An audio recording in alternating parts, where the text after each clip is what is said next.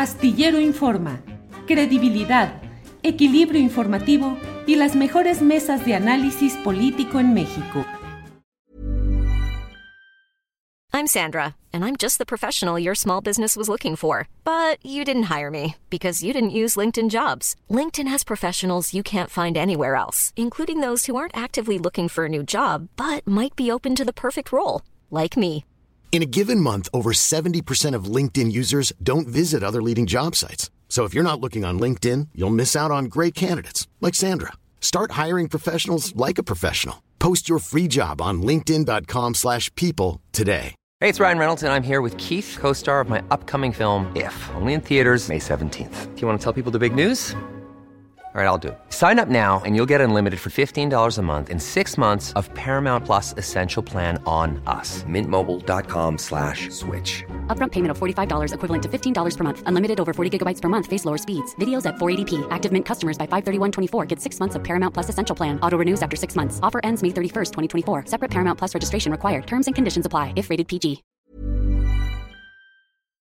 Con mucho gusto. Luis, buenas tardes. Muy buenas tardes, Julio. Muchas gracias por la invitación para estar contigo y con tu auditorio.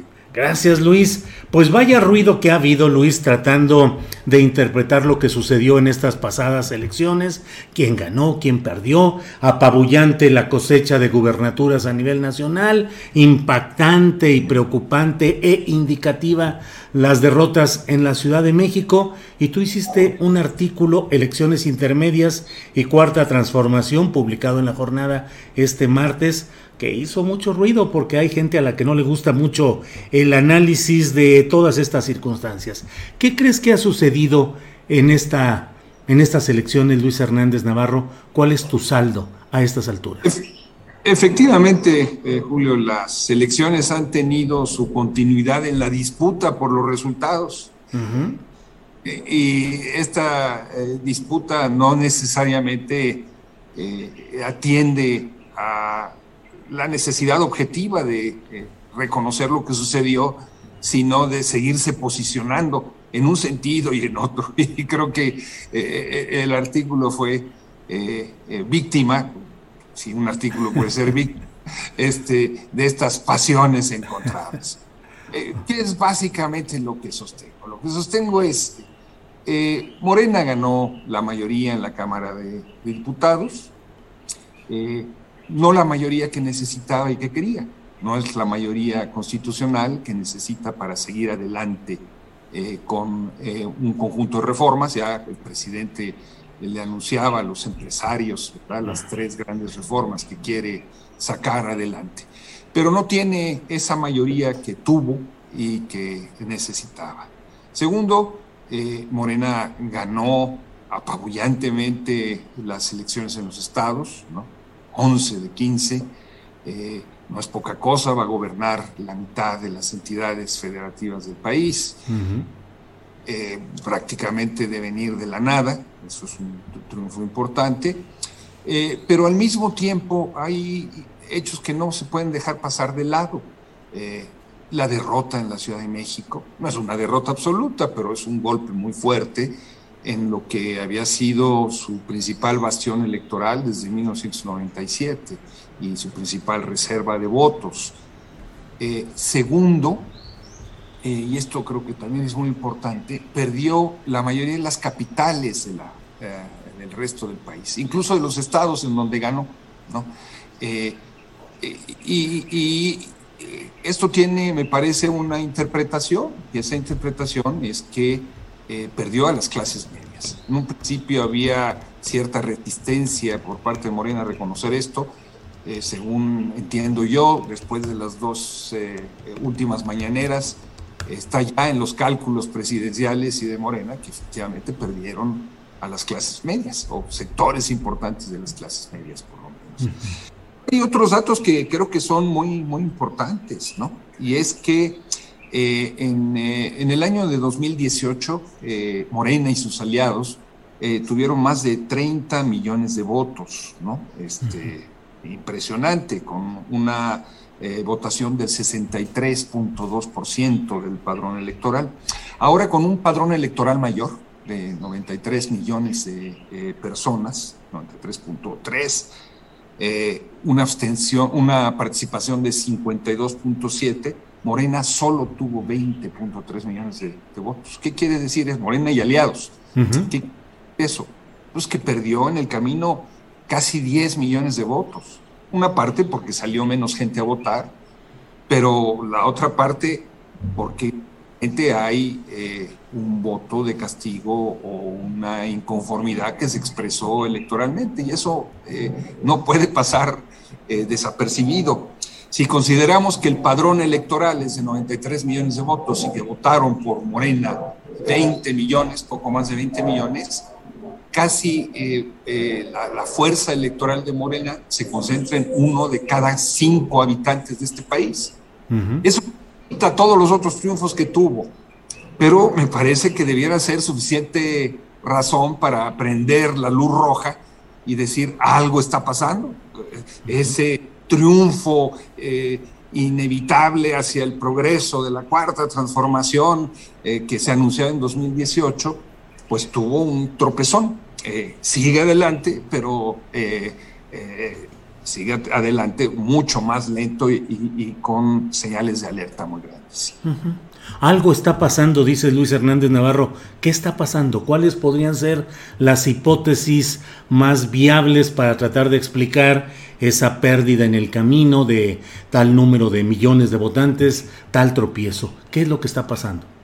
Mira, en el Estado de México eh, no solamente perdió Morena en la Ciudad de México, perdió el Estado de México de manera apabullante, ¿no?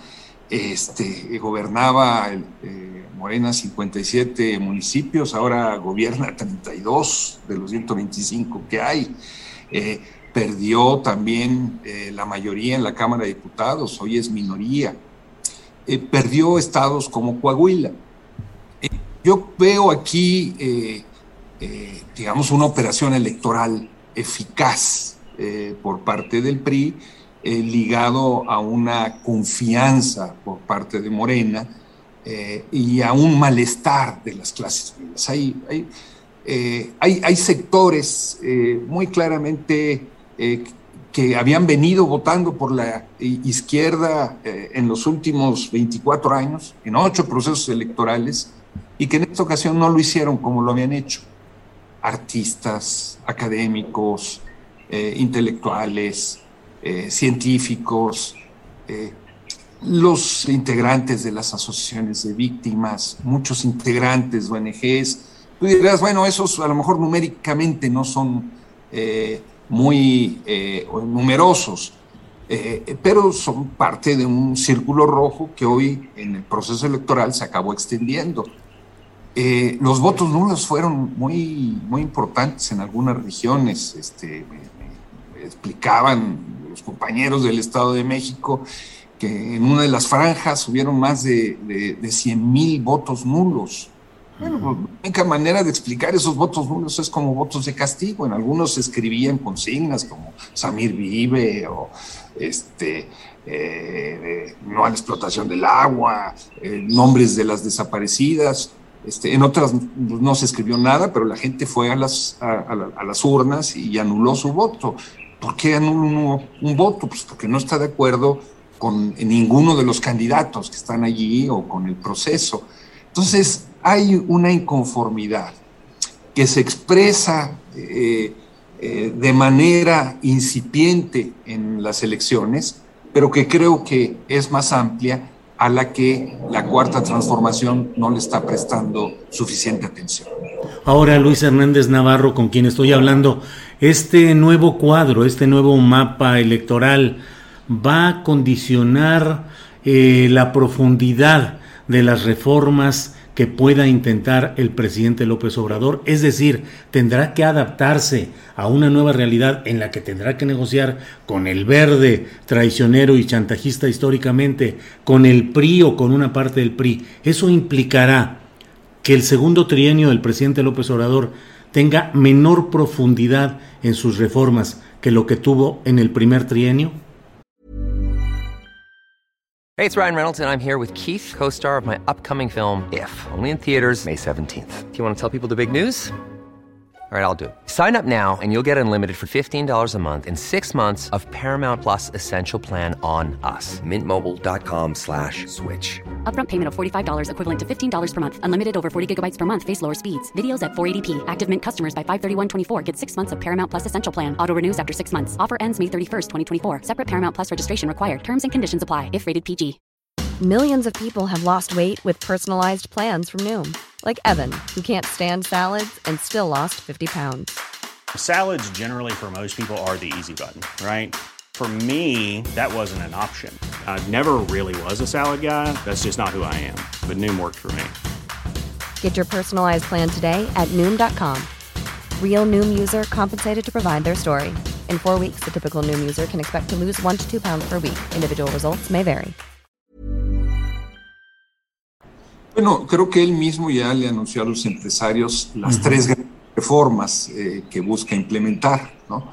Eh, volver a la Guardia Nacional parte del Ejército en lugar de parte de la Secretaría de Seguridad Pública, cobrar eh, o incrementar la tarifa que se les cobra a los generadores privados de electricidad por el uso eh, de, los, de los fondeos y una reforma eh, electoral que prescindiría de las plurinominales que de entrada eh, va a tener la oposición de sus aliados, ¿no?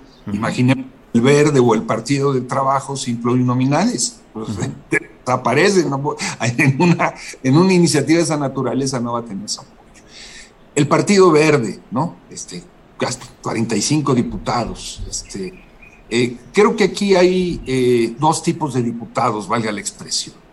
Eh, hubieron eh, en dentro de las listas del Verde, como sucedió en el 2018 con las del PT y con las del PES, Morena o el entorno de Morena acomodó candidatos que no cabían en las suyas porque ya estaban saturadas.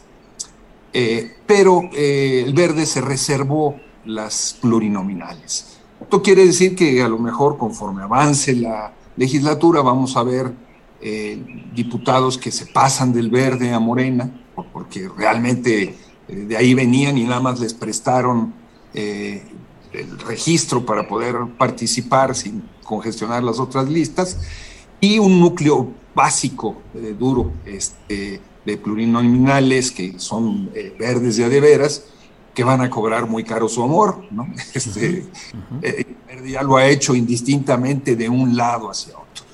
Entonces yo creo que sí, yo creo que efectivamente, por un lado, eh, el- la, la radicalidad o, o la profundidad del proyecto del 4, de la 4T se va a tener que eh, detener. De entrada, pues eh, este malestar eh, magisterial con la reforma el- eh, en el terreno educativo eh, que llevaba a, volver a plantear que se volviera a considerar en este periodo, pues ya fue descartado por el presidente. Eso significa entonces un conflicto con eh, los maestros que no van a quitar el dedo del renglón sobre una nueva reforma educativa. Eh, entonces, las reformas van a ir más lento, van a ir con mayor dificultad, además con un agravante que tú conoces perfectamente, y es el tiempo eh, comienza a correr en contra del presidente, él sigue teniendo muchísima fuerza, pero conforme se avance en la sucesión presidencial, eh, eh, la situación interna de, de Moreno ya es terrible, ¿no?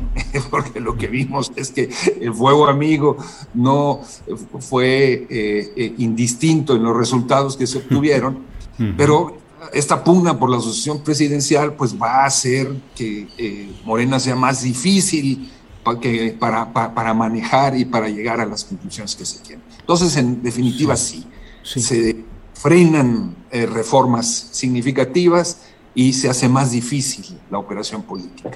Luis, uh, ¿cuál es el papel de la clase media que ahora está siendo muy analizado en relación con las alcaldías que perdió eh, Morena en la Ciudad de México? ¿Cuál es el papel histórico de las clases medias en los procesos de cambio? ¿Son volubles? ¿Son suelen cargarse hacia lo progresista o hacia lo regresivo? son un ente ideológicamente amorfo, susceptible de ser ganado por uno u otro de los bandos? En fin, ¿cuál es el papel de las clases medias, Luis?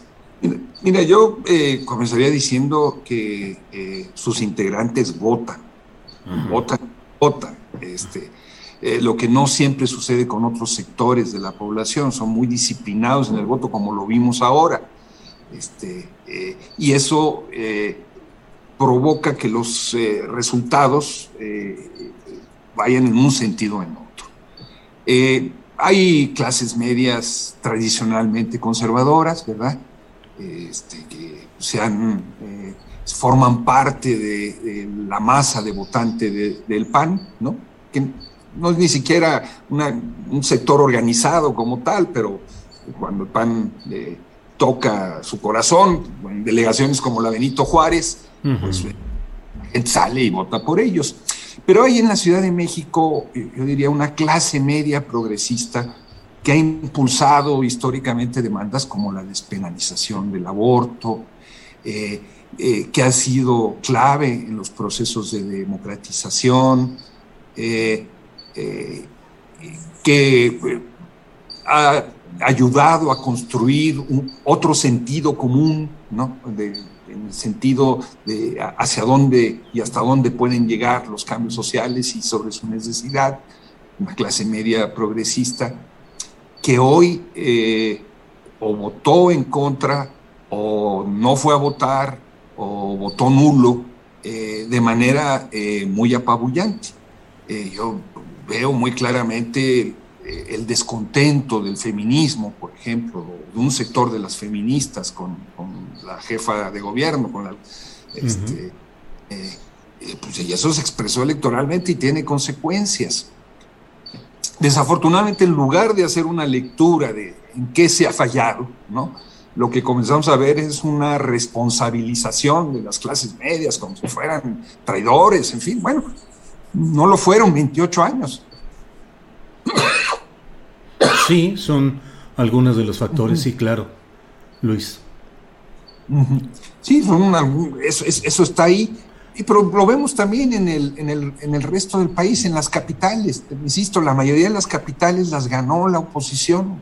¿Cómo es posible que un estado lo gane eh, Morena y luego su capital no lo gane la oposición? Bueno, pues ahí viven, ahí se concentran esas clases medias y no fueron convencidas entonces por una operación electoral que hubo yo, creo que eso hay que decirlo tal cual. Hubo una operación electoral en parte a cargo de Gabriel García, ¿no? que maneja los superdelegados, los padrones, etcétera, etcétera, que resultó exitosa en el contexto de las elecciones. Los resultados hablan, casi nadie habla de él.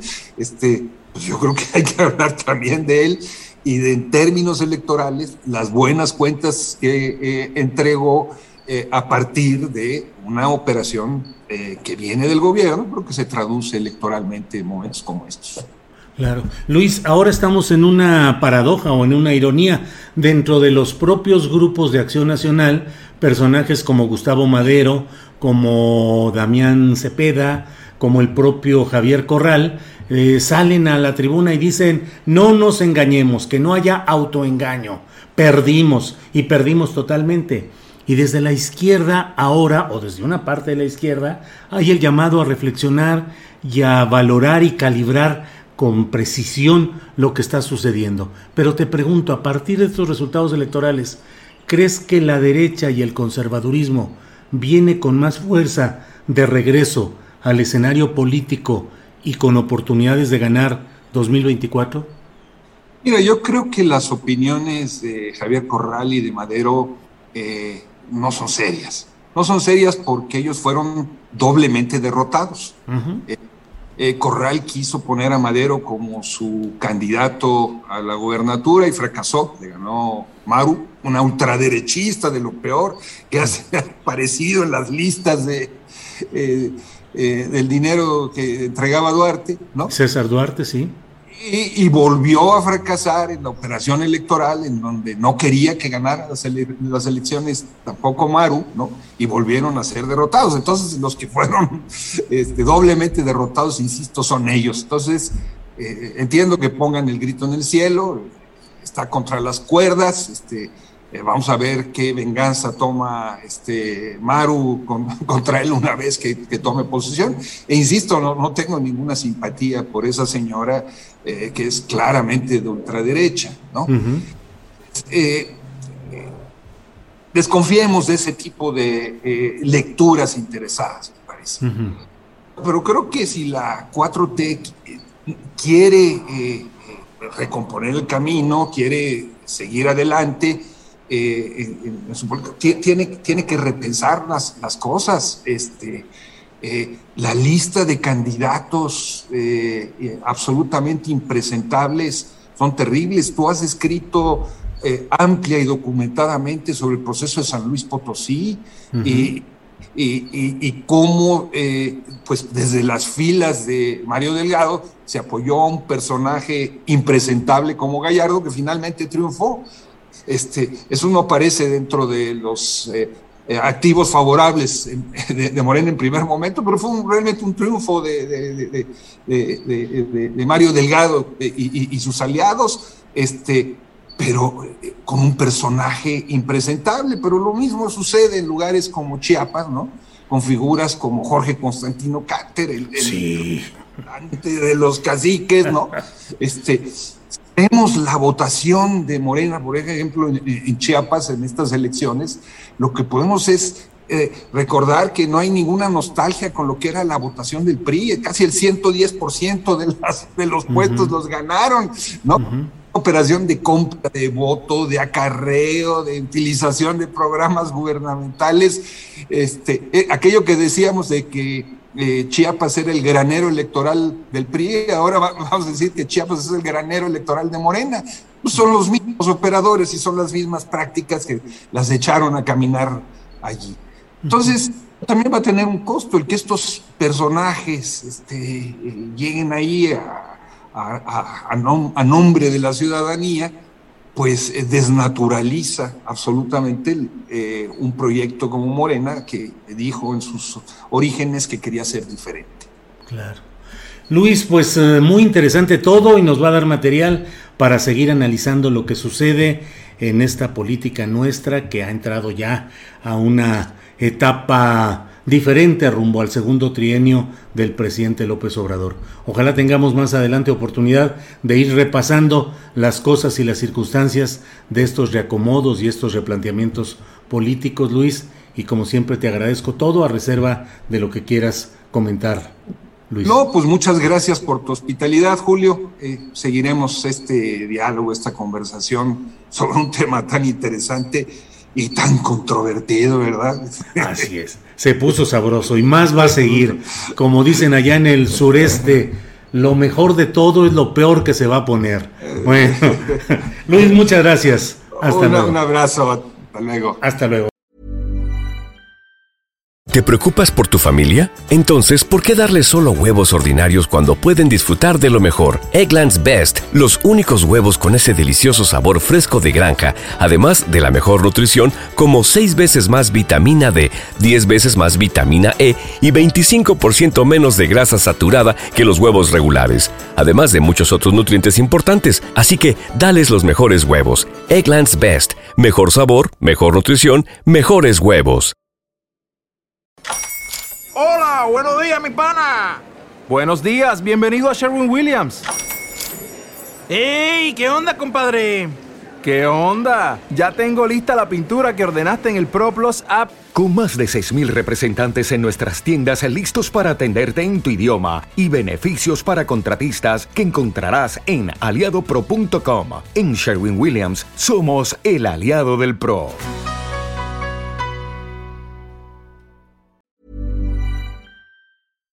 Para que te enteres del próximo noticiero, suscríbete y dale follow en Apple, Spotify, Amazon Music, Google o donde sea que escuches podcast. Te invitamos a visitar nuestra página julioastillero.com.